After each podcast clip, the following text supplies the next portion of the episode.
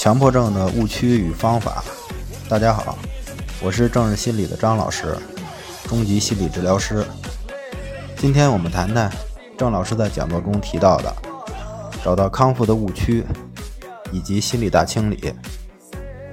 找到强迫、社交恐惧、焦虑这些问题的关键因素，就是心理冲突。要解决这些问题呢，就是要找到这些问题，然后来疏通。这是郑老师讲到的咨询的第一步。郑老师谈到方向的问题，这是一个很关键的方法。方向对了，才会越来越好；如果方向错了，就会感到越做越难。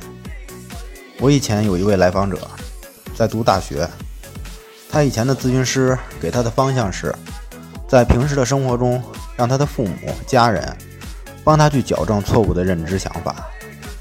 所以他在学校的时候，每天给父母打电话；放假的时候，在家里面和父母谈论那些焦虑的问题。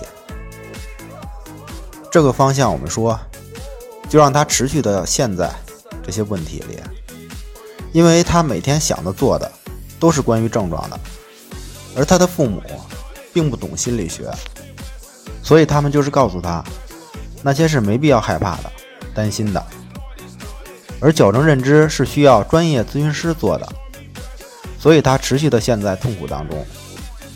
我给他调整了方向，就是森田讲的不谈症状，他就感到那些痛苦的东西越来越少，生活学习越来越积极。这也只是其中的一个阻碍。所以郑老师讲，找到这些阻碍之后呢，就进入了下一步。郑老师给网友牵花进退。讲了之前的那个案例，这是一个很重要的要点，就是他为什么后来能好。他也接触了很多的咨询，掌握了非常多的理论，但是没有好。那么郑老师是怎么帮他好起来的呢？郑老师让他开始把能量消耗到外部。他之前咨询、学习各种方法都是内耗。郑老师又讲到一个后期咨询很重要的工作。就是会帮助来访者做一些人生的规划、人生的方向、理想、梦想。因为我们强迫症、社交恐惧症的朋友，都是陷在这些问题很多年，这些真正有意义、有价值的事情，受到很大影响，或者被我们给忽视掉了。而这么多年都在努力的解决自己这些焦虑的问题。我们陷在这些问题里的时候，可能人生有意义的，会觉得很遥远。但是郑老师说，人生有意义的东西是最重要的。对于这点的理解也是非常深刻的。所以郑老师说，通过行动来化解恐惧、担心。郑老师也考虑到网友牵花进退，可能现在他还不能理解，因为他还陷在强迫症状里，这也是可以理解的。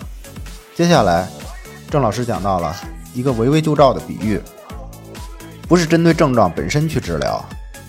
是通过行动、建设性的、有意义的、有价值的事情，来替代掉症状的杂草。而行动呢，也是需要能量的，焦虑也是能量，所以行动天然的就会化解焦虑。